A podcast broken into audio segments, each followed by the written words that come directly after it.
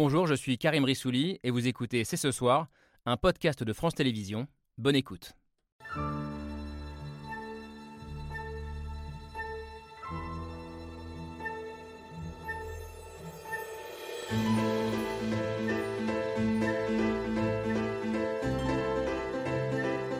Bonsoir à toutes et à tous, soyez bienvenus sur le plateau de C'est ce soir. En batacağım. Ana batacağım.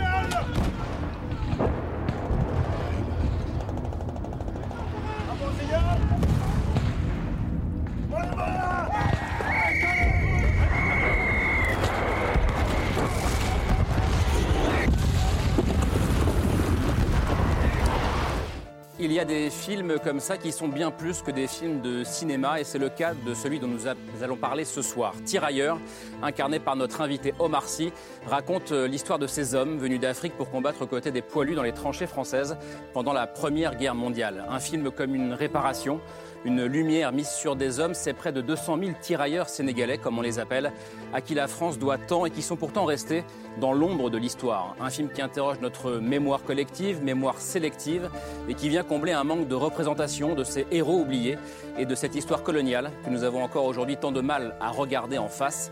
Nous sommes le mercredi 4 janvier 2023. C'est ce soir, c'est parti.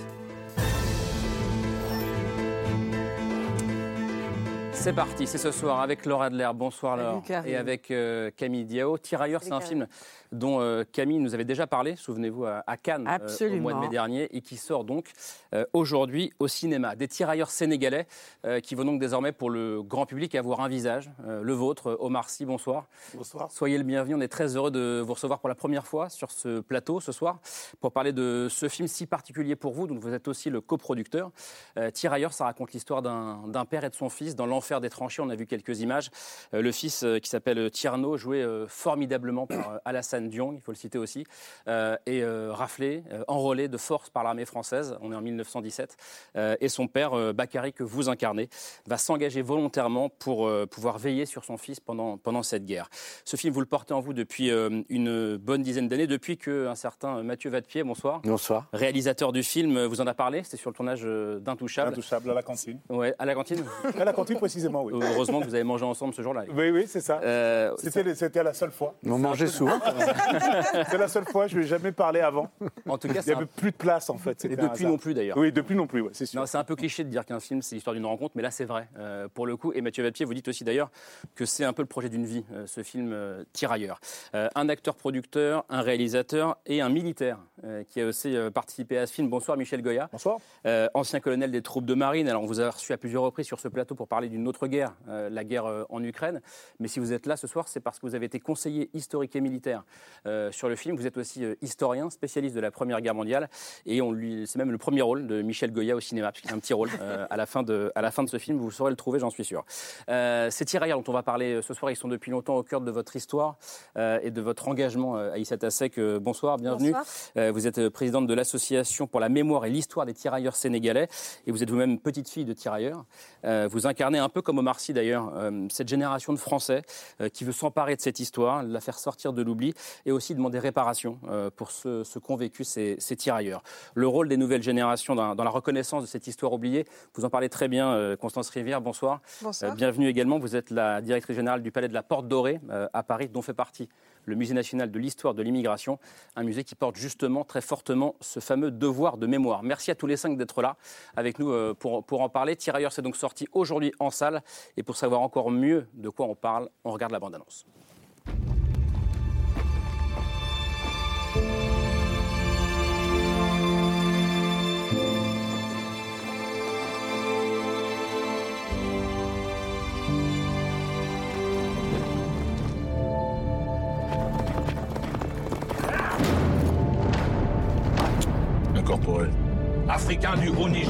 Sénégal, de la Guinée, du Soudan.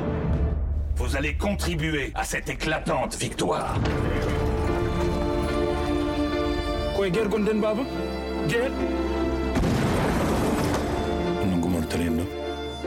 Après cette bataille, vous ne serez plus des indigènes, vous serez des Français.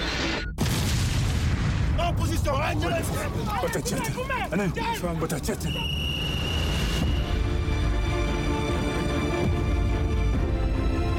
Plusieurs de mes caporaux sont tombés, j'aimerais que vous les remplaciez.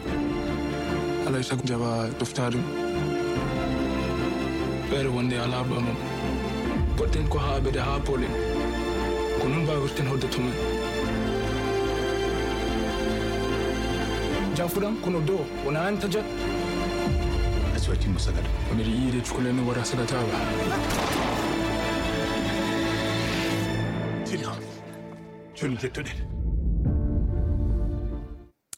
Omar Sy, je vais commencer euh, avec vous. Je disais tout à l'heure en début d'émission, c'est plus qu'un film, c'est un engagement, euh, ce film, faire sortir cette histoire de l'oubli. Euh, on parlait de cette fameuse rencontre à la cantine quand vous avez parlé de ce, film sur, sur, Intouchable. Est-ce que c'est vrai que c'est au moment où Mathieu Vadepied vous dit Et si, rends-toi compte, et si le soldat inconnu était africain? Oui, c'est ça. C'est en fait cette question dans, dans, dans, dans, dans, l'envie de faire ce film, dans son lien à l'Afrique qu'il me raconte.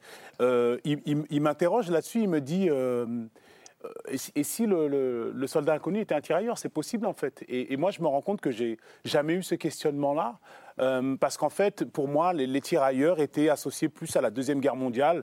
Parce que quand on est euh, sénégalais, je ne l'ai pas appris à l'école, mais plutôt euh, du côté de, de ma famille, le, le massacre de Tcharoy est, est un truc qu'on apprend assez tôt et ça concerne Le massacre de la Seconde Guerre de mondiale. la Seconde Guerre mondiale. Ça concerne justement des tirailleurs de la Seconde Guerre mondiale. Donc, moi, j'avais euh, plutôt ça en tête. Et donc, en fait, euh, ce lien entre les poilus, donc, et donc le soldat inconnu et les tirailleurs, je ne l'ai jamais fait. Le fait qu'il y ait des soldats africains noirs dans les tranchées en, en 17, vous ne l'étiez jamais dit. voilà. Non, et surtout, je ne l'ai jamais appris. Et, et j'ai appris beaucoup de choses sur cette Première Guerre mondiale, mais pas ça.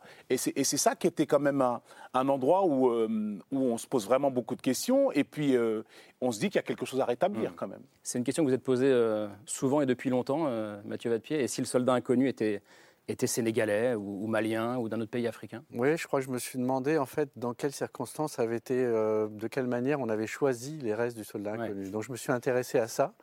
Et puis cette question, elle est, elle est venue euh, naturellement. Voilà. Ouais. Michel Goya, c'est possible, euh, historiquement, comme le dit Omar, que, que Oui. ce soldat soit euh, un soldat tirailleur d'Afrique de l'Ouest Ah oui, oui, c'est tout à fait possible. Euh, Le, le- le corps du soldat inconnu a été choisi dans différents terrains et euh, on n'a pas fait. de- Quand on on déterrait les, les cadavres, il y a souvent des traces, par exemple, de leur unité. Donc, on pouvait certains identifier qu'ils étaient tirailleurs ou Ouais. ils étaient d'une autre unité. C'était possible.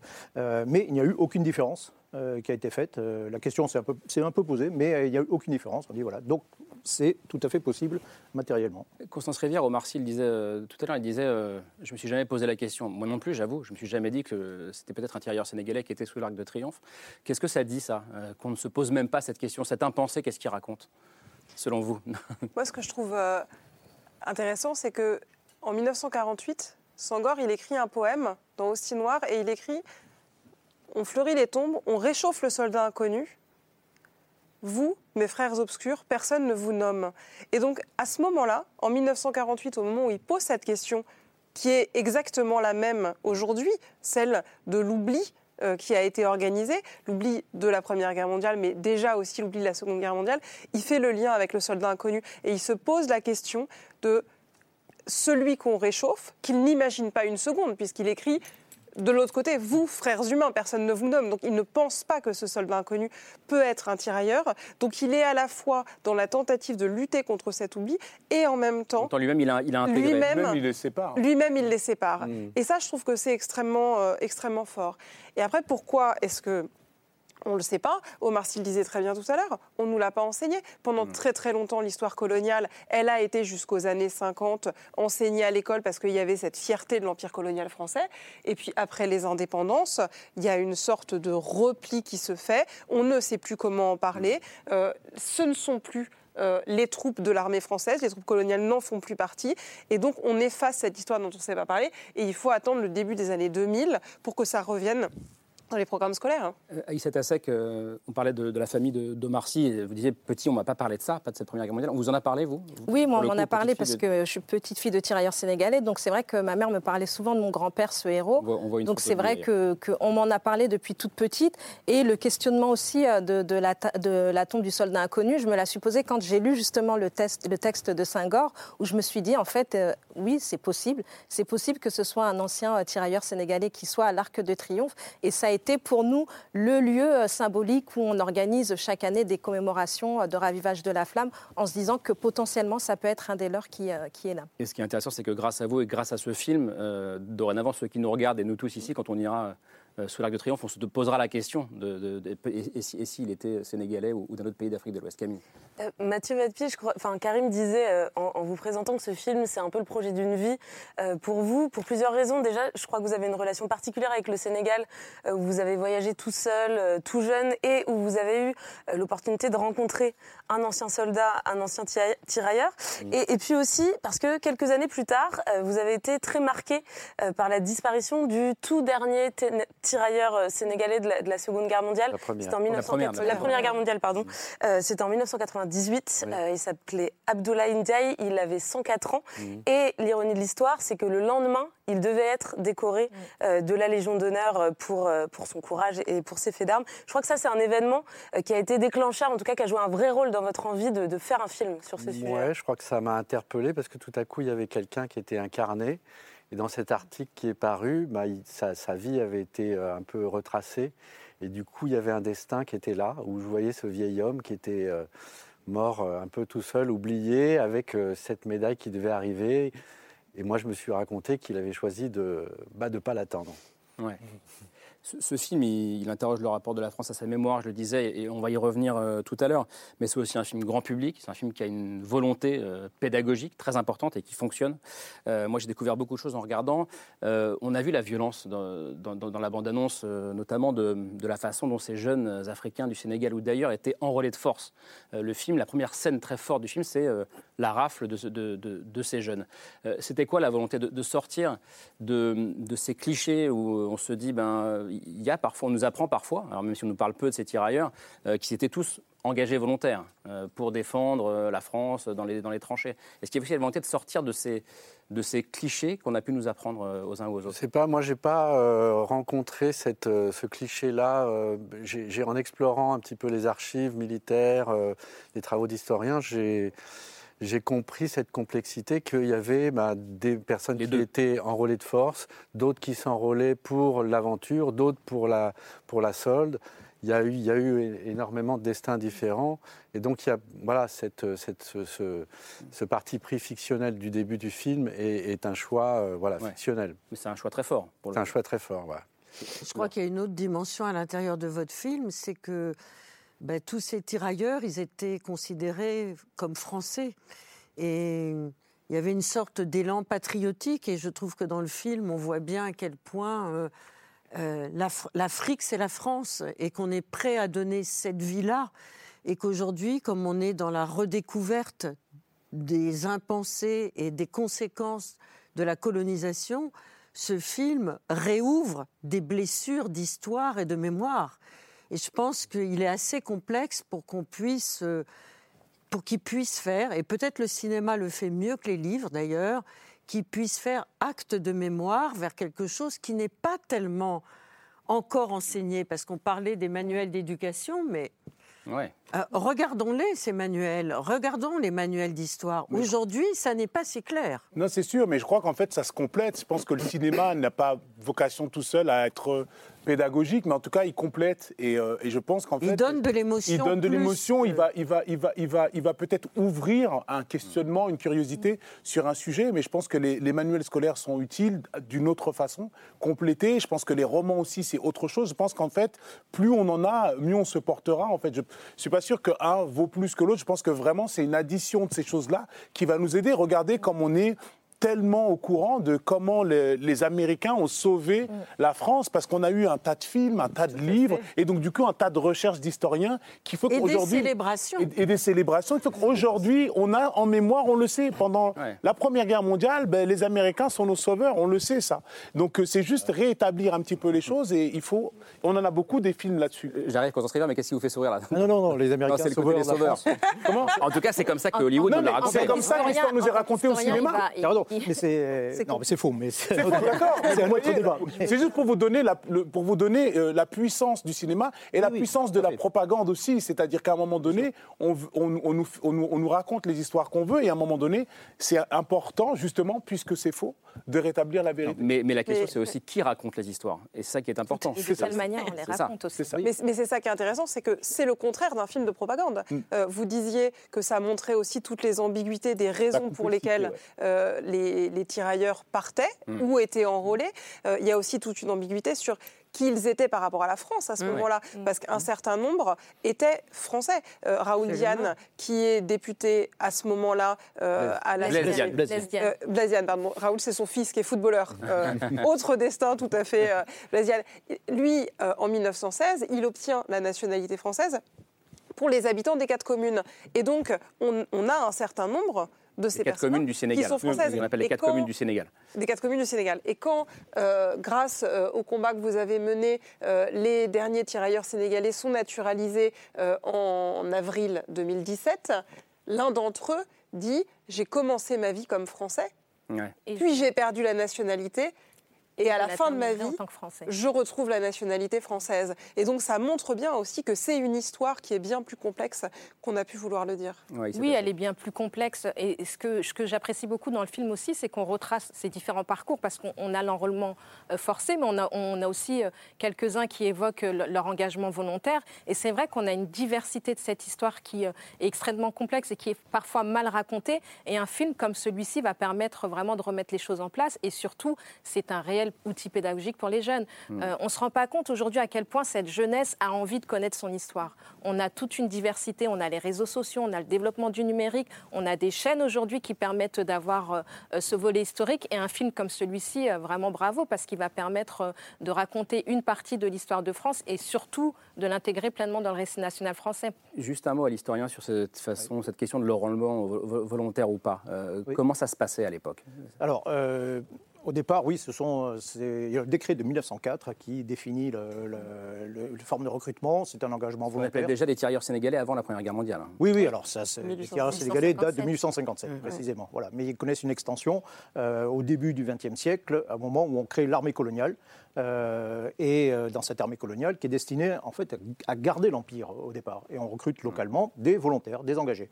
Et puis la première guerre approchant, en fait, ça commence, en- ça change en 1912.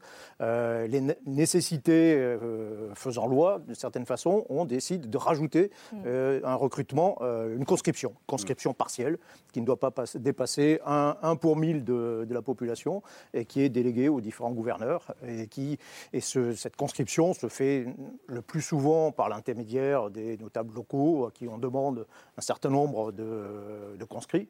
Et parfois, ben, euh, c'est- ce sont tout simplement des, euh, des rafles. Et avec des situations très différentes selon les régions, parce qu'évidemment, sénégalais, c'est euh, un terme générique qui recouvre Oui, oui. euh, toute l'Afrique. Oui, quand, quand on dit euh, tirailleurs sénégalais, il y a aussi Les- euh, des Maliens, des Béninois, Exactement. des Ivoiriens. Des Des Guinéens. Tout, tout le subsaharien, mais il me semble que tous les- en fait, les, les- les- les chefs de village qui refusaient, donc, parce qu'il y a eu pas mal de révoltes, Oui. c'est là où on faisait, ça devenait Un des Mais. Plus, par exemple, en Côte d'Ivoire, ça, ça a donné des révoltes, ça a donné des révoltes en Côte d'Ivoire. euh, les chefs de village.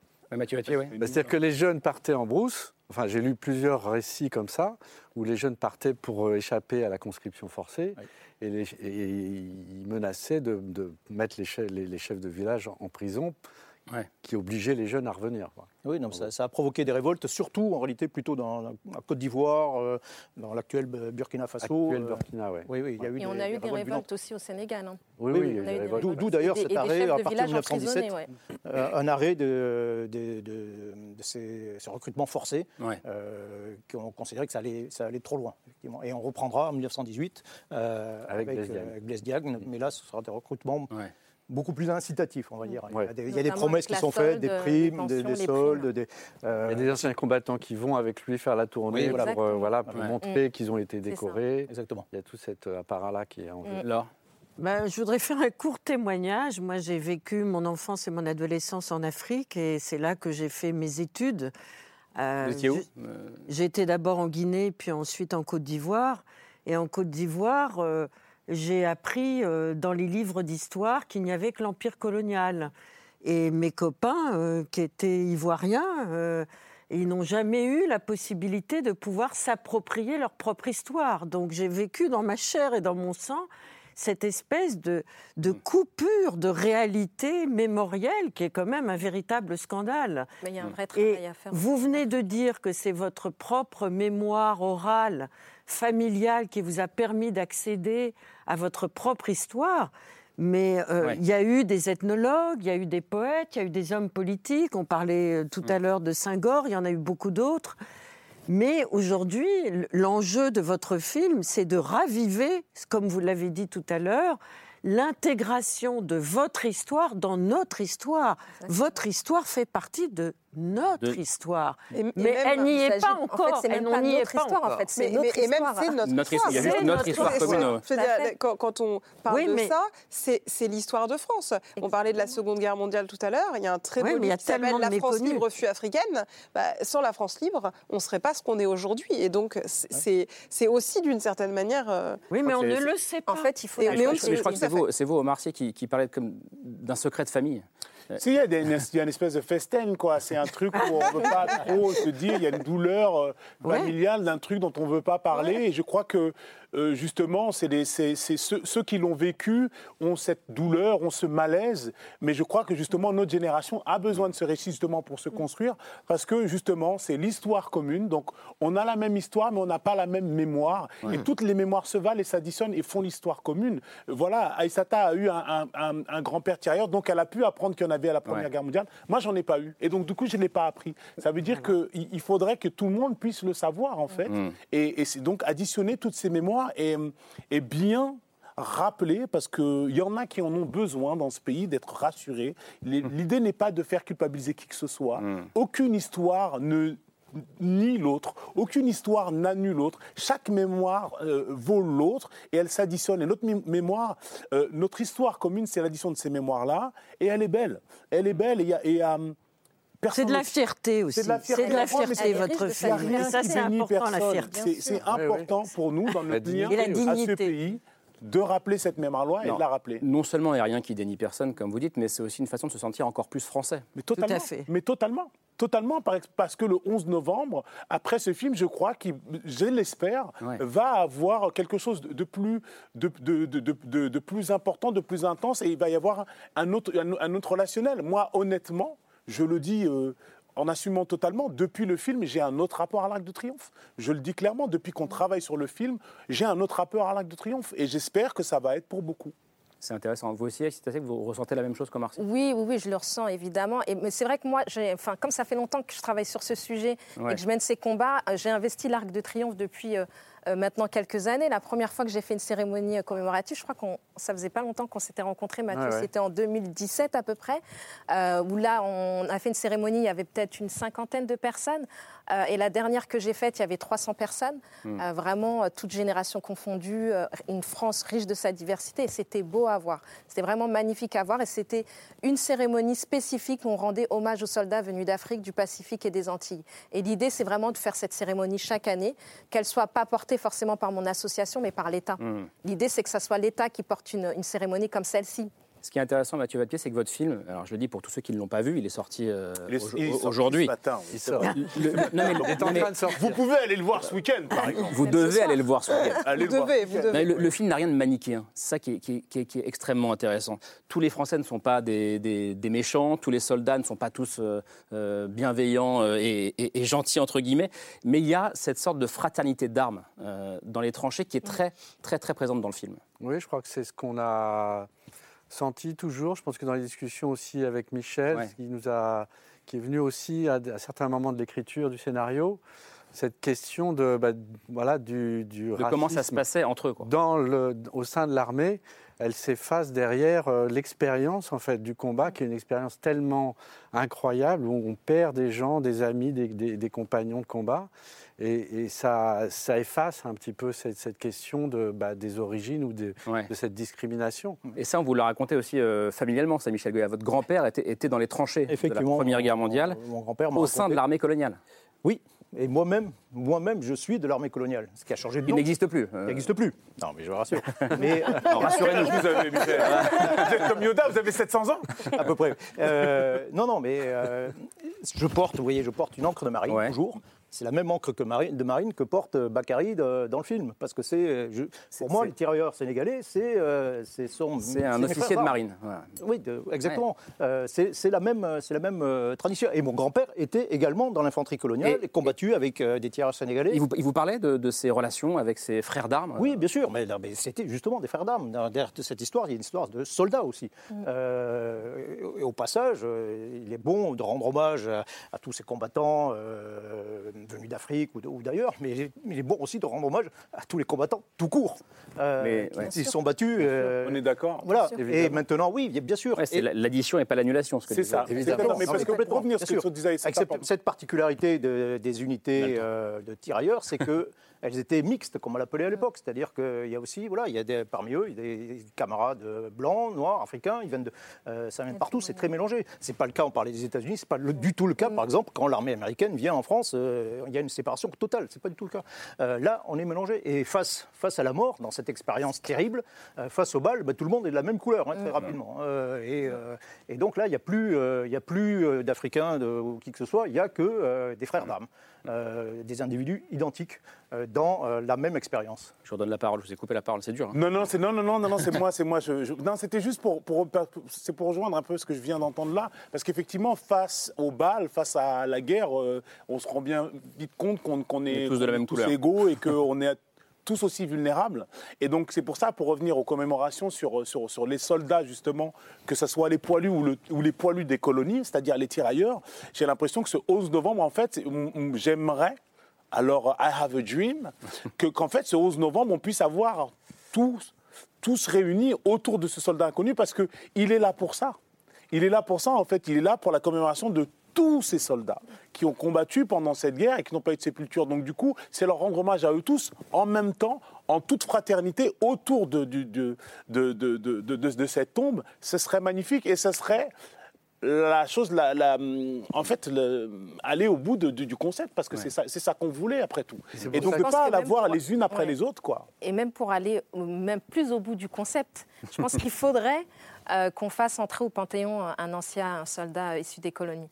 Vraiment, on, on l'a fait pour des poilus, et si vraiment on le faisait au Panthéon, ça, ça remettrait vraiment les choses euh, en place. Ce et sont pour des le coup, discussions on- que vous avez déjà eues avec oui, des oui, oui, j'ai déjà eu cette dirigeants discussion avec euh, des élus. euh, j'ai déjà soumis l'idée à un certain nombre de, de Et ils sont représentants. réceptifs ou pas? Ils sont, ils sont réceptifs, mais on, on- on- on mène le combat à chaque fois, on continue et on va y arriver parce que je pense que c'est extrêmement important. Et ça serait euh, une vraie symbolique pour la France que de dire qu'on a un soldat issu des colonies qui est entré au Panthéon et on se dit que bah, la France, elle est riche de sa diversité et le Panthéon doit l'être aussi. Constance Rivière peut peut-être vous aider hein, sur ce. Oui, on va travailler ensemble. On va, on va, on va, pas, on va parler. Constance Non, mais ce qui est- ce qui est très important dans, ce que, dans tout ce qui est dit, c'est que c'est l'histoire de personnes anonymes, en fait. Mm. Et que pendant très longtemps, on a eu du mal à faire rentrer dans l'histoire collective des personnes dont on ne connaissait pas le nom. Ce qu'il faut bien voir, c'est que tous ces tirailleurs, après la Première Guerre mondiale, ils repartent. On les invite très très gentiment ou pas à repartir euh, dans leur pays. Et donc, ils repartent et ils ne peuvent pas ensuite continuer à porter cette histoire. Vous, vous avez eu d'une certaine manière la chance de pouvoir euh, en parler avec votre grand-père. Mais combien ont juste arrêté de parler, euh, ont enfermé ça quelque part, bien dans un coin, et ont contribué aussi au fait qu'on n'a pas eu le matériau pour parler de cette histoire. Et L'histoire anonyme, c'est déjà compliqué. Euh, Combien de temps on a mis pour euh, faire de l'histoire sociale en France, pour faire de l'histoire de l'immigration? Mais alors, l'anonyme des anonymes qui sont euh, en plus en dehors de nos frontières, ça, c'est de rester un champ vierge pendant extrêmement longtemps. Et il y a eu des recherches. Omar Sy avait raison de dire tout à l'heure qu'il y a la recherche, il y a le cinéma, il y a les livres. C'est parce qu'il y a eu des recherches aussi qu'il peut y avoir des films comme celui-là. Et c'est parce qu'il y a des films comme celui-là que cette question-là, elle, despa- elle dépasse un cercle de sachants, disons, et qu'elle devient une question populaire dont on peut s'emparer pour en faire une mémoire. Et politique, oui. Et politique. ça que- Mathieu, Mathieu. Non, je, je pensais à l'émotion qu'on a, qu'on a eue, qui nous a pris quand on, a, on est allé à Verdun, qu'on a fait ce, ce chemin-là de, de, de- de ce que les, les batailles, les régiments de tirailleurs ont fait pour reprendre, pour participer à la reprise du fort de Douaumont. Et on s'est retrouvé sur le fort de Douaumont avec des élèves qui ont cité des noms de tirailleurs qui ont péri dans, ce, dans cette bataille En rappelant, en rappelant des, des faits en d'armes. rappelant aussi. des faits d'armes. Et tout à coup, ça a été incarné Mm. et on a tous été pris Bah d'une ouais, émotion ouais. très forte. Et, et vous Voilà. quand ouais. vous parlez d'incarnation, je, Ouais. trouve- je trouve ça aussi intéressant parce que le film, on l'a dit, il comble des, des trous dans notre mémoire collective, mais il, il fait autre chose, c'est qu'il offre une, une nouvelle représentation euh, de la figure du tirailleur euh, qui, du- en devient une figure très, très humaine, c'est une représentation très empathique. Euh, or, cette figure du tirailleur, même si les livres d'histoire l'ont un peu passé sous silence, euh, elle a existé, euh, elle a eu des représentations dans notre, dans notre imaginaire euh, collectif euh, ici en France, sauf que en général, elle charrie avec elle un certain nombre de clichés, de stéréotypes à la fois euh, racistes et, et coloniaux.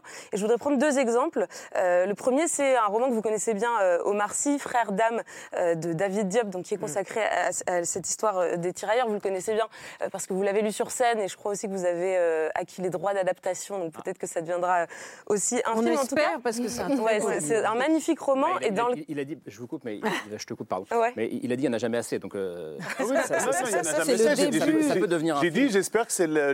J'ai dit que c'était, euh, je l'espère, le premier d'une longue liste. Je suis en train d'anticiper la promo du film.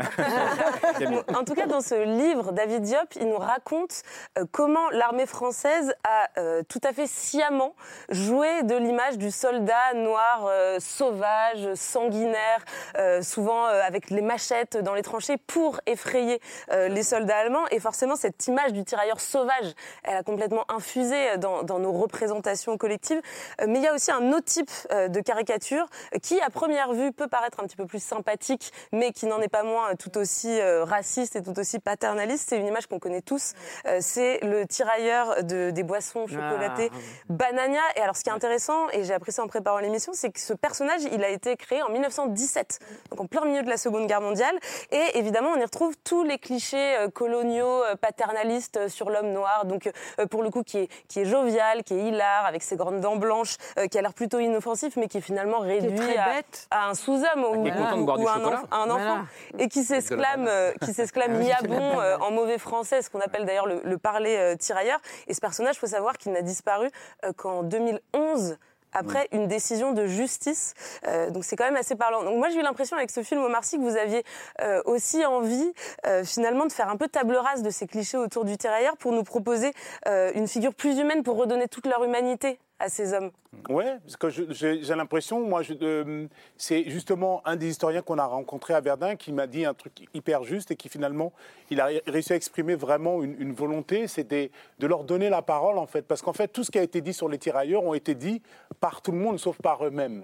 Et, et, et, et- et j'espère que là, c'est un peu plus proche de, de- de leur mémoire et, de, leur dignité quelque part, parce qu'effectivement, euh, je le redis, c'est pour notre construction personnelle. Nous, nous, enfants d'immigrés sénégalais ou autres d'ailleurs, on a besoin de ce récit, on a besoin de ce lien avec euh, la France Euh, et, et rappeler euh, que, que ce rapport avec la France, il n'est pas daté du voyage de nos parents en fait. C'est pas là que ça se passe et c'est pas là que ça commence. Et rappeler surtout dans, dans cette époque-là où on est en train de se questionner sur les migrants et de ce voyage euh, pour traverser la Méditerranée en partant d'Afrique, se rappeler que le voyage se fait dans l'autre sens.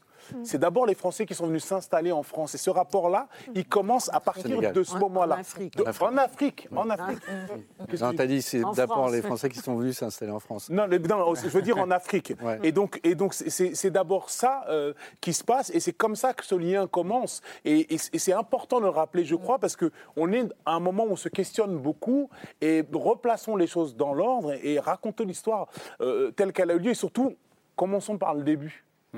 Et ce qui, ouais, par rapport à ce que disait. Camille, ce qui est très très fort dans le film, c'est à quel point euh, vous êtes des acteurs. C'est la première fois que c'est un film qui est fait du point de vue du tirailleur sénégalais, à la Mm. fois dans l'incarnation, dans la relation extrêmement intime, dans le fait d'avoir un personnage qui est un personnage très humain, et dans la langue même. La langue, et moi, le que- fait Voilà, je l'ai que, pas dit. que vous le film est parliez tourné en Peul. que, que le, le- le- le père euh, parle en peul, le fils parle en français et en peul, ça, ça dit quelque chose. C'est très rare dans le cinéma français d'assumer qu'un acteur, surtout qui a une voix très connue, prenne une autre langue pour, la, pour la faire entendre. Et ça, j'ai trouvé que c'était, par rapport à la question de l'immigration, une chose très forte. Je voudrais juste raconter une chose, c'est qu'on a eu un échange avec euh, le musée de l'immigration au Canada il n'y a pas longtemps. Et ils ont fait un travail avec euh, le département de la santé euh, canadien, parce que des gérontologues ont remarqué que beaucoup d'immigrés canadiens, euh, à cause du vieillissement ou d'Alzheimer, perdaient la langue acquise et ne se mettaient à parler que dans leur langue maternelle, ce qui créait des choses absolument terribles avec leurs enfants et petits-enfants, à qui ils avaient forcé à n'apprendre que la langue du pays d'adoption. Et donc on se retrouvait avec des personnes qui ne pouvaient plus communiquer. échanger, communiquer avec leurs enfants et leurs petits-enfants. Et donc que dans un film populaire, grand public, on montre aussi euh, à quel point la langue a joué dans la capacité à transmettre et à continuer ces histoires, ça me paraît très fort. Pour, pour le- oui, je voulais réagir du coup. euh, Non, sur ça, non, mais c'est plus par rapport à votre musée, parce qu'on parlait de, de la prise du fort de Beaumont. En fait, euh, euh, est-ce qu'il n'y a pas un travail à faire sur les histoires à raconter quelque part? Parce que je, repense à ce moment qu'on a eu, euh, où finalement, moi, hein, euh, j'assume le fait d'être complètement inculte, mais je ne connaissais pas cette histoire. Euh, les tirailleurs qui ont participé à la prise du fort de Beaumont et voir à quel, à, à quel point ils ont été aussi importants et de voir le, tous les corps euh, de tirailleurs de tous les pays euh, qui étaient présents, de tous les drapeaux, et je, je voyais moi donc un rapport avec moi, un rapport avec tel pote, tel pote, tel pote, tel pote. Si on avait fait, nous, ce voyage plus jeune euh, à Verdun avec notre prof d'histoire, je vous assure que ça peut aider dans le rapport à la France et ça peut être très, ça peut être, comment dirais-je, un bon carburant pour résister à tout, euh, tous les, euh, Racisme. Les tous- vent- tous les, Tout- toutes les ouais, bien sûr. bien qu'on- sûr, qu'on tous peut- les- qu'on les- peut recevoir. Tout à fait. Donc je pense qu'il y a vraiment, en tout cas dans le musée de l'immigration, un travail à faire avec les historiens pour, pour justement euh, rappeler ces liens et rappeler des faits concrets, historiques et véridiques euh, à tout le monde en fait. Pour juste, oui, c'est vraiment un, un lien à créer, je crois. Euh, Je suis entièrement d'accord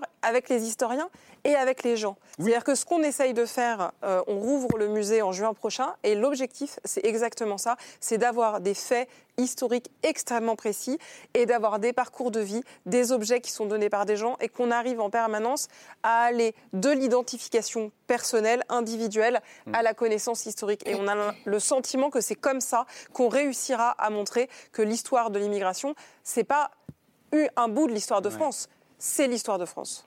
C'est assez que vous vouliez réagir. là. Oui, bah, le musée de l'immigration est le lieu où on doit raconter cette histoire, mais pas uniquement. hein. On a plusieurs musées, bah, l'école déjà, mais on a plusieurs musées en France qui doivent se saisir de ces sujets, avec notamment des expositions itinérantes. Il existe plein d'expos euh, qui peuvent tourner, et surtout, comme l'a dit Omar, notre espace public. On a des lieux qui retracent cette histoire du nord au sud de la France, vraiment. Et ensuite, on peut faire le voyage au Sénégal, notamment à Tcharoy.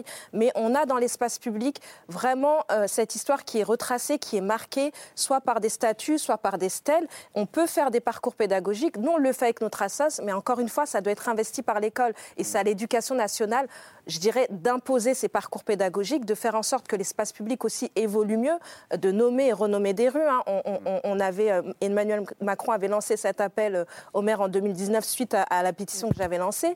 Et c'est important, en fait, remettre les choses dans leur contexte. Il avait lancé un Comme- appel. Certains l'ont fait ou pas d'ailleurs? Certains l'ont fait, euh, Saint-Étienne l'a fait, Reims le fait depuis longtemps, Mm. Pierre Fitte l'a fait, euh, la porte de Clignancourt va bientôt s'appeler Place des tirailleurs sénégalais, et c'est lié vraiment euh, à, à tous les différents euh, appels qu'on a lancés, et les, les combats qu'on a menés. Et c'est important, l'espace public est important, les musées euh, sont importants, il faut les investir. On a des œuvres qui existent autour de cette histoire, il faut les mettre en avant. Mathieu Atpied, ça vous fait réagir aussi. ouais. Non, moi je suis, je suis surtout heureux ce soir de, de, de- de ressentir que en fait, la, quel pouvoir la fiction peut avoir sur euh, bah, voilà, le- la, la- la mise en, en question de, de plein de choses. Voilà. Et que, la fixe, que par euh, le fait que c'est des personnages incarnés qui a une dimension re- Incarné, et puis c'est romanesque. une vraie histoire de cinéma, voilà. euh, Voilà, euh, il y, a, il y a- c'est- il y a la fiction assumée, c'est une histoire intime entre un père Non, et son puis fils. Intime, et puis ce, Et ce- ce- ce tiraillement, hein, sans mots, jeu, jeu de mots, pardon. euh, Cette petite incroyable histoire- entre ce- père qui va s'engager pour, pour, pour sauver son fils. Voilà, cette de- petite histoire-là nous donne un accès, Hmm. en fait, aussi à la grande histoire, pour ceux qui ont du mal avec la matière histoire. Il y a une autre dimension à l'intérieur de votre film, euh, c'est la dimension euh, de la réalité, du courage. Le colonel Goya en parlait tout à l'heure, de, de- de ces soldats. Euh, dans l'impensée coloniale, il y a toujours un petit parfum de racisme. Et dans l'image des tirailleurs sénégalais, il y a dans notre mémoire collective, quand même, à l'arrière-plan, mais qui existe quand même, l'idée que c'était de des adjuvants, que c'était de la chair à canon et qu'ils étaient jamais en première ligne et que ils étaient toujours à l'arrière. Et ben c'est exactement le contraire que montre le Alors- film. Et ça, je trouve, que c'est très important aussi. oui. Alors, Le- Michel Goya. au moment où il y a moins de deux mois, rappelons-le quand même, un député à l'Assemblée nationale a dit quoi? À un autre député Vous vous souvenez de ce qu'il a dit il y a deux de mois? chez lui. De retourner en Afrique. Voilà. Non, mais on n'oublie pas. Hein. Bien sûr. Michel Goya, je vous laisse répondre sur. euh, Oui, oui, alors on parlait des- de l'image des tirailleurs, euh, enfin de l'image de l'homme africain, etc. Euh, il y a- si on recrute des tirailleurs, c'est aussi euh, en grande partie sous l'influence d'un général, général Mangin, Mangin. qui a écrit un livre qui s'appelle La Force Noire, où il décrit les soldats africains comme étant en fait un peu des, euh, des En gros, il compare les Français en disant les Français sont devenus faibles, euh, sédentaires, un peu mous, euh, alors que voilà, on a encore des, des gens qui sont euh, solides, et qui sont un peu des héros, des super-héros. Et donc, euh, Il écrit ce livre avant la Première Guerre mondiale. oui, Ouais. en 1910. Ouais. Euh, et, euh, et donc, il influence l'imagerie et on engage ces soldats en disant voilà, ça va faire des super soldats.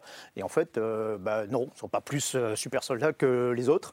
Euh, ils souffrent de, de choses plus par- particulières. Ils souffrent en, en France, ils souffrent beaucoup plus de, bah, de, de maladies, de, pneumonie, pneumonie, enfin, d'en- d'engelures. Enfin, c'est c'est très- c'est la raison pour laquelle, d'ailleurs, on les, on les retire de la zone des combats en hiver, euh, ce qu'on appelle d'octobre à avril à peu près. Euh, et donc, euh, mais euh, il y a cette idée, cette imagerie qu'ils seraient utilisés comme chair à canon, particulièrement. C'est c'est du consommable. Allons-y, on s'en fout. C'est pas des, c'est pas des, des vrais Français. Non, bon, c'est faux. Ça, c'est faux. Ça, c'est faux. Historiquement, c'est faux. C'est-à-dire qu'il n'y a pas eu de, de traitement particulier Il n'y a, pas eu plus de pertes parmi Non, les troupes le- le- les coloniales taux de que parmi perte- les autres. les- les taux, enfin, si on prend l'ensemble de la guerre, les taux de perte sont quasiment identiques avec euh, des régiments français euh, équivalents. Euh, non, il n'y a, pas de- il y a pas de surplus. Maintenant, ce qui se passe, c'est que les, les pertes de la Première Guerre mondiale ont surtout eu lieu au début de la guerre. À l'époque où les terroristes sénégalais ne sont pas beaucoup engagés. Ils sont emba- engagés surtout à partir de 1916-1917. Euh, et donc, ce qui euh, change un peu les rapports. Mais j'y reviens, dans ces pertes euh, des tirailleurs, il y a aussi une, proportion beaucoup plus importante euh, de pertes qui ne sont pas dues au combat, qui sont dues à, justement la- au, au climat, à la difficulté pour. Quand, à cette époque, quand on voyage d'une région, d'un monde, d'un bout du monde à l'autre, on risque beaucoup de la, la maladie, des, des- on a des problèmes. et c'est le cas pour ces gens-là. En plus, il revient de tous les. Il ne faut pas oublier le choc culturel que ça représente. Ça aussi, ça, ça a un impact euh, d'arriver dans quelque chose de complètement différent. Et bien sûr, évidemment, le, euh, le choc de, de la guerre. Derrière ces blessés, il y a aussi infiniment de, de gens traumatisés euh, qui sont revenus en Afrique, qui sont restés et dont on ne parle pas. Mais ce que je veux dire, j'y reviens, il n'y a pas. euh, L'idée de la chair à canon, c'est quelque chose qui s'est euh, qui s'est, euh, développé après-guerre, mais ça n'a pas de réalité en réalité historique. Le film, le film a été montré à Dakar euh, il y a deux semaines, trois Ouais. semaines, euh, le, le- Ouais. le- le 20 décembre. C'est ça. Euh, on va vous voir. Je crois qu'il y avait vos parents aussi qui étaient, Oui, qui, qui étaient ils là-bas. vu là-bas, ouais. Comment ça a été reçu par les, par le, par les Sénégalais, ceux qui l'ont vu à, à Dakar? Mais je crois que c'est. c'est- On parle de mémoire aussi pour eux. Oui, hein. on parle de mémoire pour eux aussi, mais vraiment, en plus, je pense que pour le coup, c'est pas. vraiment, je crois que c'est quelque chose de générationnel. Il y a vraiment. c'est plutôt. Moi, je vois plutôt des, des- des gens plutôt qui ont, qui ont autour de mon âge, dans ma génération, dans- qui, qui, qui ont besoin de ce récit-là et qui. Pour qui c'est nécessaire et c'est aussi bien valable au Sénégal que, qu'en France. Donc euh, j'ai l'impression que c'était, c'était quand même ça. Et après, il y avait quelque chose d'assez, d'assez touchant avec le Peul aussi, euh, là-bas. Euh, mais, mais c'est surtout ça, je pense, c'est plutôt quelque chose de générationnel. C'est important cette histoire de, de génération parce que vous avez euh, 45 ans, je ne rien. Oui, non, non, ne trahissez rien, bien sûr. pas tout à fait. Pas tout à fait. Laissez-moi quelques jours, j'ai encore Euh, 44 ans. Mais Emmanuel Macron a déjà 45 ans, donc le même âge. Oui. Euh, Oui. euh, Aïssata un petit peu moins, mais on est quand même dans Un la peu même moins, génération. un peu moins. Euh, Est-ce que Je c'est fondamental, Constance Rivière, que ce soit cette génération-là qui prenne la parole? À la fois les décideurs euh, et, euh, et, et- et des acteurs comme Omar Sy ou, Aïssata Seck. Je ne sais pas si c'est fondamental, je sais juste que c'est cette génération qui prend la parole. Mais est-ce que C'est-à-dire est-ce que c'est ça qui fait bouger les choses? Ah, c'est sûr. C'est-à-dire qu'on voit bien que c'est une génération de la fin du silence. Euh, on est face à des personnes qui viennent à la fois interroger leur histoire familiale, la porter, demander une reconnaissance. Et ça n'a pas existé. Et D'ailleurs, c'est quand même très frappant que cette histoire-là, qui est une histoire militaire, l'histoire militaire, c'est l'histoire officielle la plus euh, euh, carrée possible. Et c'est par l'intime et par les histoires familiales qu'elle se réinvite dans le débat public. Donc c'est bien la preuve que si ces générations-là ne se levaient pas pour prendre la parole, ne profitaient pas en quelque sorte de la possibilité qu'elles ont d'avoir une voix dans le débat public, on pourrait continuer pendant encore très longtemps à écraser cette histoire-là. Je suis content de. Je ne sais pas quel âge vous avez, Mathieu. D'être un petit peu rajeuni, d'être inclus dans la génération d'Omar et d'Aïssata. Non, mais c'est Je suis un peu plus âgé, moi j'ai j'ai 59 ans. Mais, mais, mais, mais, mais c'est fondamental, euh, histoire de Oui, c'est- fondamental, mais surtout. La génération de la fin du euh, silence. Et c'est aussi. on- on est cette aussi, pardon, ouais. aussi quand on parle de l'histoire algérienne, par exemple, beaucoup. Mm. depuis Mais on est cette génération qui sommes nés ici. Euh, on n'a pas les mêmes codes que nos parents. Donc on est allé à l'école française, on a les mêmes codes, on a fait euh, toutes les, les mêmes études et on a, on a vraiment les mêmes codes. Donc forcément, ce que nos parents ont vécu, on ne souhaite pas vivre la même chose et on ne souhaite surtout pas que nos enfants vivent la même chose. Donc nous, on se lève euh, pour parler, on va au combat, on se casse parfois la figure, mais euh, l'objectif, c'est que nos enfants euh, puissent, eux, euh, être pleinement euh, euh, compris euh, dans, dans- dans l'histoire Vous française. vous levez pour parler et aussi pour demander réparation. Surtout. Ouais.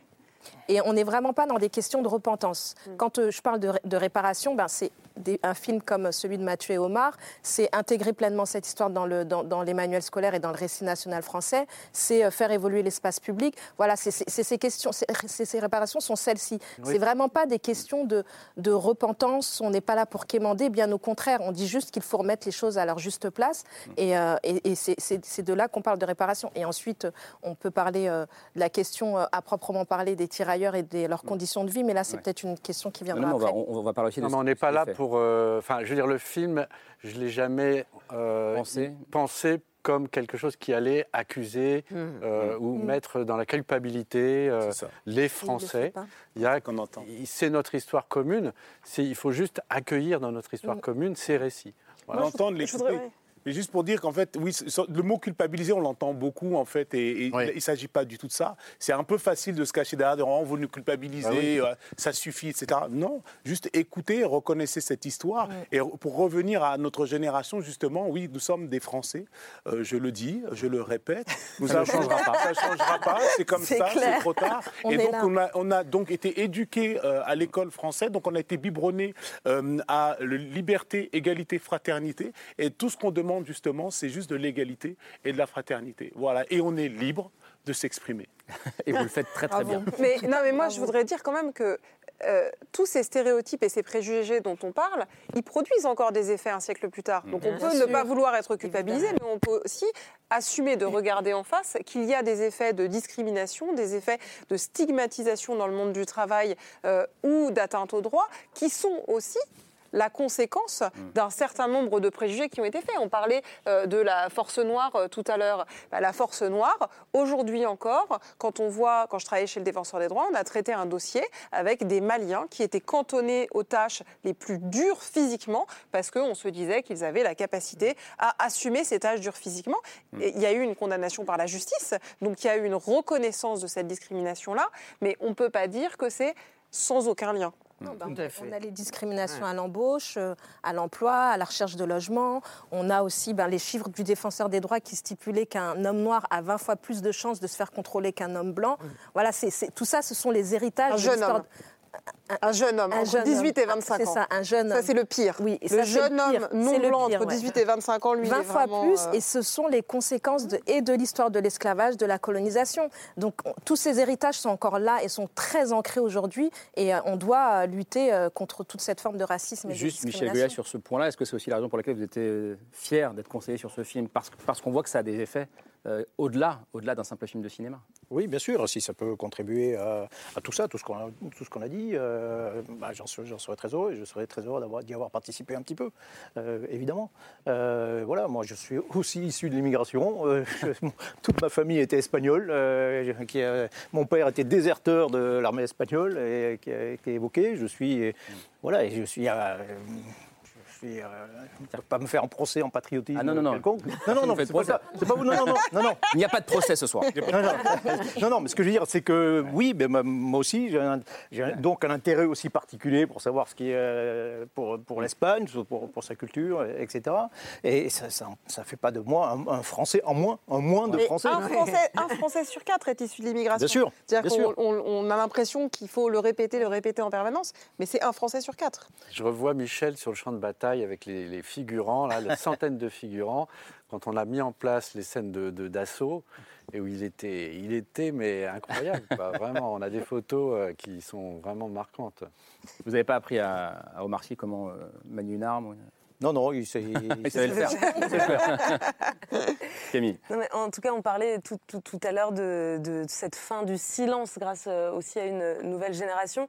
C'est vrai que ça fait quand même quelques années que les choses commencent à bouger petit à petit pour la reconnaissance euh, bah, des sacrifices de- des, des tirailleurs euh, sénégalais, pour la réparation aussi. Et justement, ce matin, euh, il y a eu une petite actualité puisqu'on a appris, donc ce matin même, jour de la sortie du film, euh, que les derniers tirailleurs sénégalais de la Seconde Guerre mondiale, euh, encore en vie et qui vivent encore en France, vont pouvoir retourner dans leur pays d'origine et continuer à profiter euh, de leur pension, du, du minimum euh, vieillesse. Alors, il faut préciser que ça ne représente pas grand-chose pour l'État français, hein, puisqu'on parle d'une quarantaine de personnes, euh, je crois, et ça Aujourd'hui, on a recensé euh, 37 ti- anciens tirailleurs sénégalais. Bon, je pense qu'on en a beaucoup plus, mais une fois que la- l'annonce a été faite, ils vont, ils vont se Ils vont se manifester. manifester. Donc 37 tirailleurs sénégalais qui vont pouvoir terminer leur vie chez eux. Euh, ce qu'il faut savoir, c'est que concrètement, Parce ils, qu'ils ne pouvaient pas y aller. c'est ça. En fait, ils étaient dans l'obligation de rester six mois sur le territoire français pour continuer à percevoir cette allocation Six mois minimum par an. vieillesse, six mois par an. Et s'ils avaient le malheur de dépasser ne serait-ce que d'une journée, ils se voyaient euh, couper cette allocation et surtout, ils étaient dans l'obligation de rembourser l'année antérieure touchée. Par exemple, j'ai deux anciens tirailleurs sénégalais qui vivent à Bondy qui doivent euh, rembourser respectivement 12 000 euros et 17 000 euros à l'État parce qu'un a fait six mois et un jour. Et en fait, il a pris son billet d'avion le soir, il a atterri le lendemain. Et donc sur la photocopie de son passeport, il a fait six mois et un jour. Et le deuxième a fait six mois et dix jours parce que son épouse était malade et il voulait rester auprès de sa femme. Et ils doivent rembourser 12 000 et 17 000 euros Il à faut l'État. qu'ils saisissent le Donc en, gros, on leur, on leur retire tous les mois. Donc cette allocation minimum est d'un- est d'un montant de 900 euros. Et tous les mois, on leur retire 80 euros pour rembourser une dette qu'ils vont devoir rembourser à vie. Bon, a priori, cette dette devrait être annulée, mais Ouais. Ouais, c'est juste pas possible. quoi. saisissent le C'est- défenseur c'est des droits.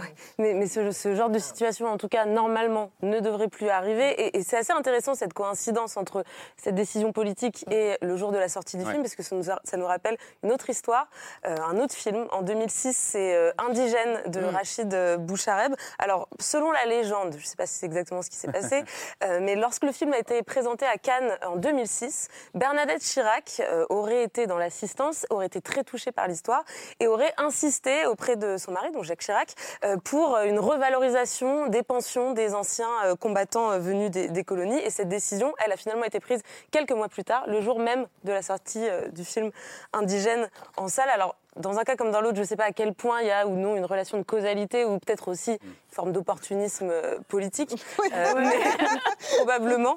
Euh, mais non, mais je me demandais avec pas, votre ou essai- pas. Le hasard existe, le hasard. Peut-être le hasard existe. Le hasard existe, les coïncidences. Mais donc vous, nous vous- frappe en tout cas, avec fois. cet essai que vous êtes beaucoup battu avec votre association pour cette mesure depuis de, longues, de nombreuses et longues années. Je me demandais aujourd'hui, qu'est-ce qu'est-ce que vous en retenez? Est-ce que, c'est, est-ce que ce qui prime, c'est le, le soulagement que ça intervienne enfin? Ou peut-être une forme de déception que seulement une quarantaine, Quarantaine. peut-être un Bah, peu plus de personnes Faire à moitié soulagement- plein un ou à moitié soulagement, vide, voilà. forcément, parce que euh, je, je- quand je pense à Eurodia ou à Gorgimbo, je me dis, pour eux, c'est juste un, un réel soulagement. Une déception parce que ça arrive tardivement, euh, certes, et que euh, ça fait des années hein, qu'on se bat euh, sur cette situation, mais un soulagement quand même, parce qu'ils vont pouvoir rentrer, ils vont pouvoir rentrer- retrouver leurs femmes, leurs enfants, leurs petits-enfants, leurs arrière-petits-enfants qui les attendent. Et c'est vrai que ce matin, quand ils ont reçu l'article de France Info, enfin, je leur avais annoncé il y a quelques jours, mais comme on Vous l'a... étiez on- au courant. Oui, j'étais au courant depuis un, un certain temps, mais on n'avait pas, on n'avait pas reçu euh, la réponse officielle. Donc elle est tombée ce matin. À, en fait, il y a eu euh, à 7h30, il y, a, il y a eu un article sur France Info. Et pour moi, comme je leur avais annoncé, c'était logique.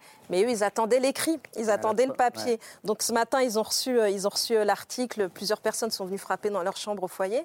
Et ils m'ont appelé Madame Sec, Madame Sec, vous avez vu, ça y est, c'est tombé. On va pouvoir rentrer chez nous. Et là, j'étais euh, Ouais. soulagée, émue. Je suis trop contente pour eux. Omar Sy, Trop, trop. pareil, vous voyez le verre à moitié plein, Bien sûr, mais euh, ce qu'il faut voir, c'est déjà euh, une quarantaine d'hommes qui, qui sont soulagés et surtout euh, qui vont avoir le résultat d'un combat mené et surtout Aïssata qui, euh, qui reprend un peu d'essence pour son combat, elle en a besoin. Mais c'est bien d'avoir des, des résultats, mais c'est vrai. Non, mais c'est aussi, je, me- je me disais, c'est aussi bien bien pour les, pour les enfants et petits-enfants de ces tirailleurs. Bien sûr, bien sûr, mais, Quand- mais pour quand nous on parlait de rôle modèle. enfin, Mais complètement, mais même pour moi qui n'a pas de, encore une fois, de, de tirailleurs dans ma Mm. famille, mais de voir que finalement euh, ben, les choses euh, sont entendues et puis euh, même si effectivement c'est tard, ben, quand même, ça se répare. Il y a de la reconnaissance, il y a, il y a- il y a- il y a une prise de conscience. Euh, c'est très bien, on avance. En fait, moi, j'ai euh, euh, effectivement, je vois le, le verre à moitié plein, on est en train de faire un pas en avant, Mm. et c'est ça qui m'importe. On avance parce que, et on l'entend d'ailleurs dans le film, alors il ne s'agit pas des pensions à ce moment-là, mais de la, de la question de la nationalité française.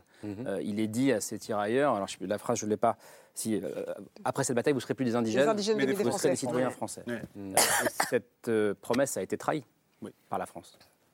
Oui. Oui. Bah, C'est-à-dire que pour ce- ces tirailleurs de la Première Guerre, euh, on n'a pas énormément d'informations historiques précises, je crois, hein, mais en tout cas, euh, oui, euh, ça a été euh, vraiment un... En tout cas, après l'indépendance, ils deviennent tous, redeviennent. ils- Ah oui, personne n'est français. oui, Donc, oui. euh, de toute façon, ceux qui avaient fait la première guerre, ils étaient au Sénégal, et ils sont pas, de- ils sont pas restés français. Donc, euh, Mais même après la Première Guerre mondiale, il y a eu pendant plusieurs années cette idée qu'il y aurait des naturalisations facilitées, la possibilité d'accéder Oui, à a la citoyenneté.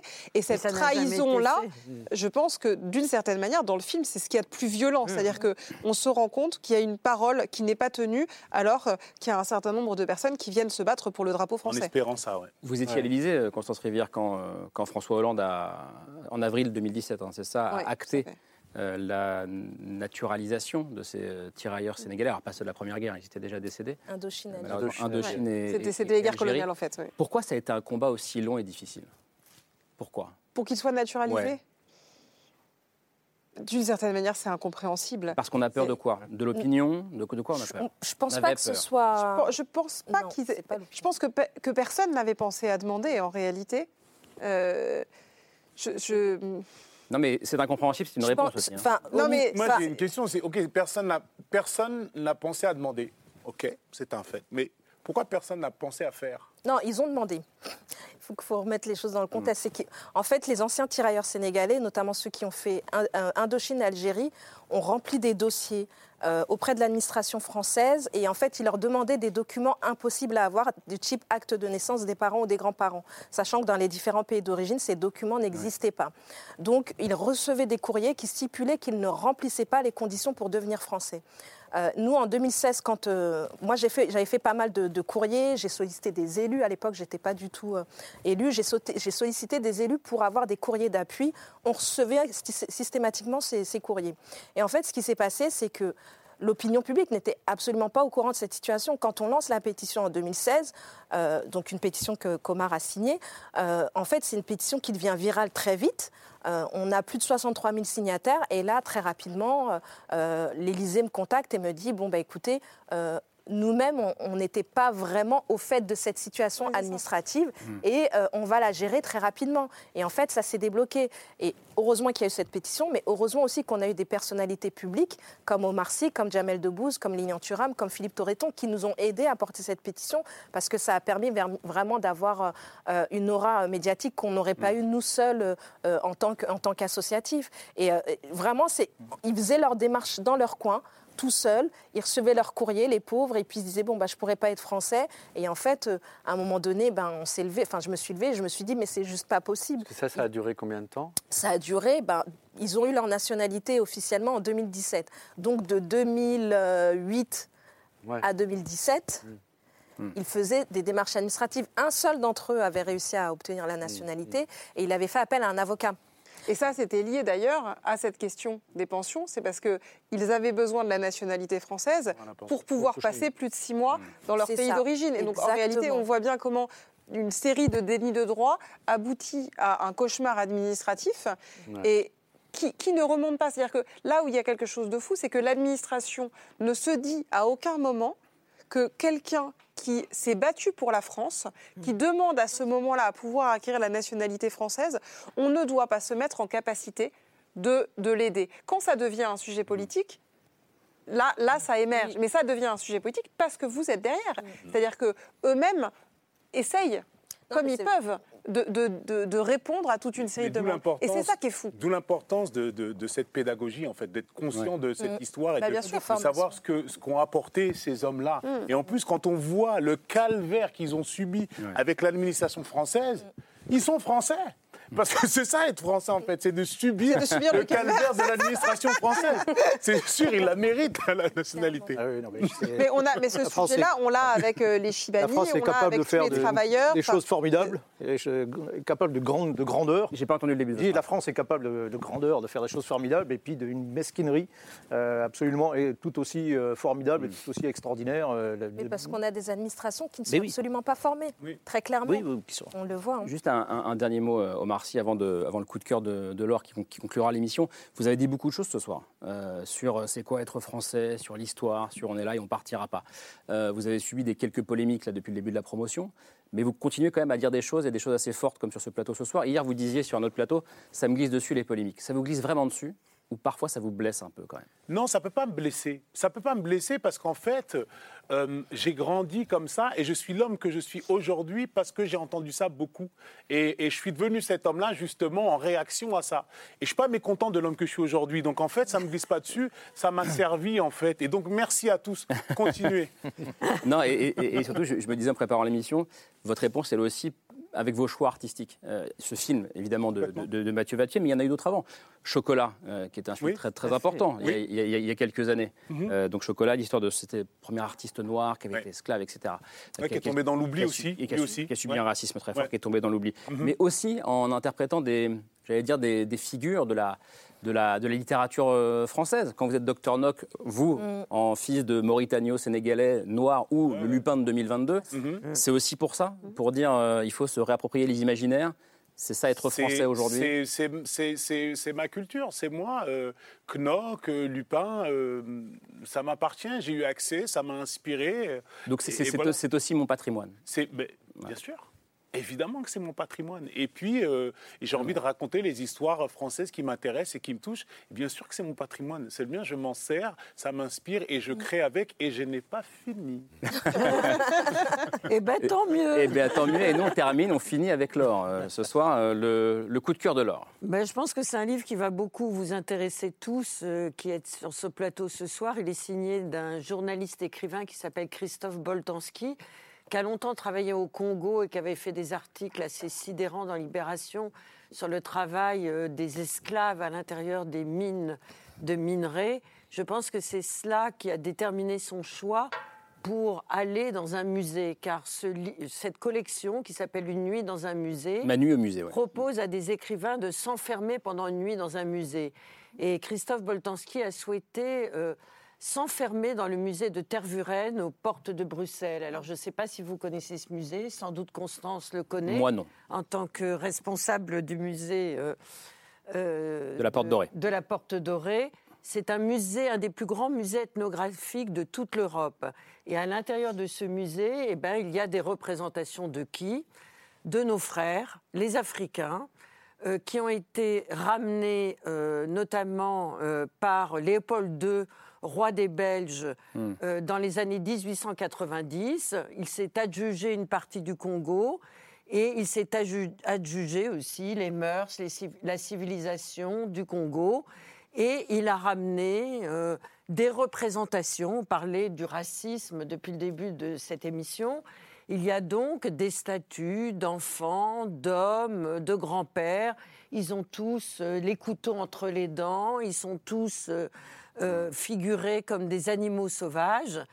Et à l'intérieur de ce musée, Boltanski a passé cette nuit pour essayer de retrouver la trame historique qui a permis à, cette, euh, à ce roi des Belges en 1897 non seulement de ramener cette image complètement dégradée de l'Afrique et des Africains du Congo, mais aussi de euh, nous rappeler comment une exposition coloniale a eu lieu en 1897 à Bruxelles.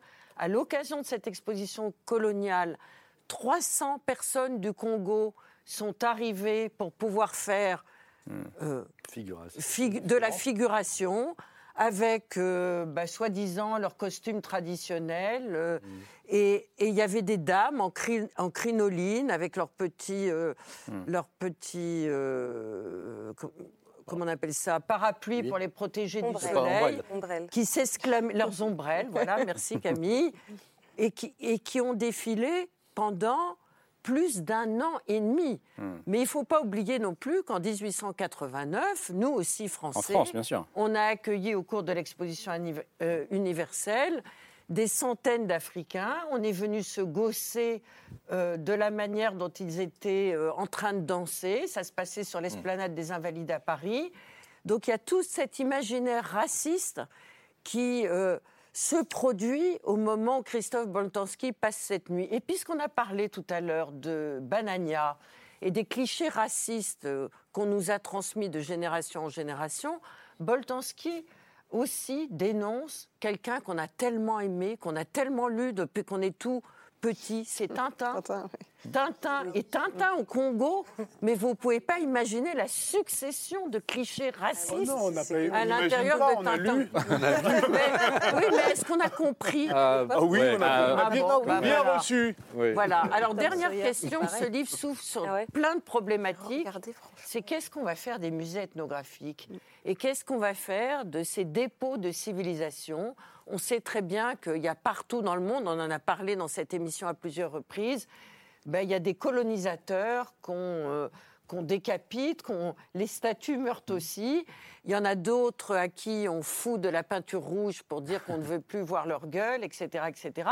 Il faudra bien trouver une problématique intellectuelle, mémorielle, historique, mm. pour pouvoir connaître notre passé colonial, tout en le stigmatisant mm. dans la transmission des savoirs vers, vers euh, un récit national qui nous intègre tous. Rapidement. c'est ah bah, notre, c'est notre défi parce que le palais de la Porte Dorée a été construit en 1931 pour l'exposition coloniale de 1931 comme un bâtiment de propagande coloniale. Et donc, euh, il porte toutes ces questions-là de manière extrêmement forte, euh, que ce soit sur les bas-reliefs à l'extérieur qui montrent de manière extrêmement stéréotypée les apports des colonies à la mm. France et à l'intérieur du bâtiment euh, des fresques qui montrent les apports de la France aux colonies. Alors, euh, évidemment, les apports des colonies à la France, c'est plutôt des matériaux et des hommes, et puis les apports de la France aux colonies, c'est plutôt euh, des valeurs euh, universelles. Ben, tout ça, ça doit être déconstruit, ça ne doit pas être caché, parce qu'on doit pouvoir regarder ce passé-là. Si on ne sait pas qu'on a été aussi ce pays-là colonisateur, on n'est pas capable de comprendre ce qui se passe aujourd'hui, mais on ne peut pas le montrer comme si c'était juste une œuvre facile, comme ça, qui ne racontait rien. Et donc le travail qu'on fait, nous, l'année prochaine, c'est comment est-ce qu'on va proposer une lecture critique du palais et, déconstruire cette histoire. Merci venez nous voir. Merci, ce sera le mot de la fin de venir euh, toutes et tous dialoguer euh, ce soir. C'était un plaisir, c'était passionnant. Euh, merci Aïssat Assek, merci Constance Rivière, merci Michel Goya. Bravo pour ce premier rôle. et on espère que ce ne sera pas le dernier. Je suis pas sûr. Merci Mathieu. Je vais essayer de trouver un Merci Mathieu et, et, Omar Sy, Tirailleurs. c'est au cinéma depuis aujourd'hui, vous avez compris. Allez-y. c'est un film salutaire. Voilà, c'est le mot que je, je, trouverai pour terminer cette émission. Merci Camille Et, Laure, ou Laure et Camille, c'est dans l'autre sens. Euh, on se retrouve demain, ce sera vers 22h45. Et d'ici là, bonne fin de soirée, merci de votre fidélité. Ciao.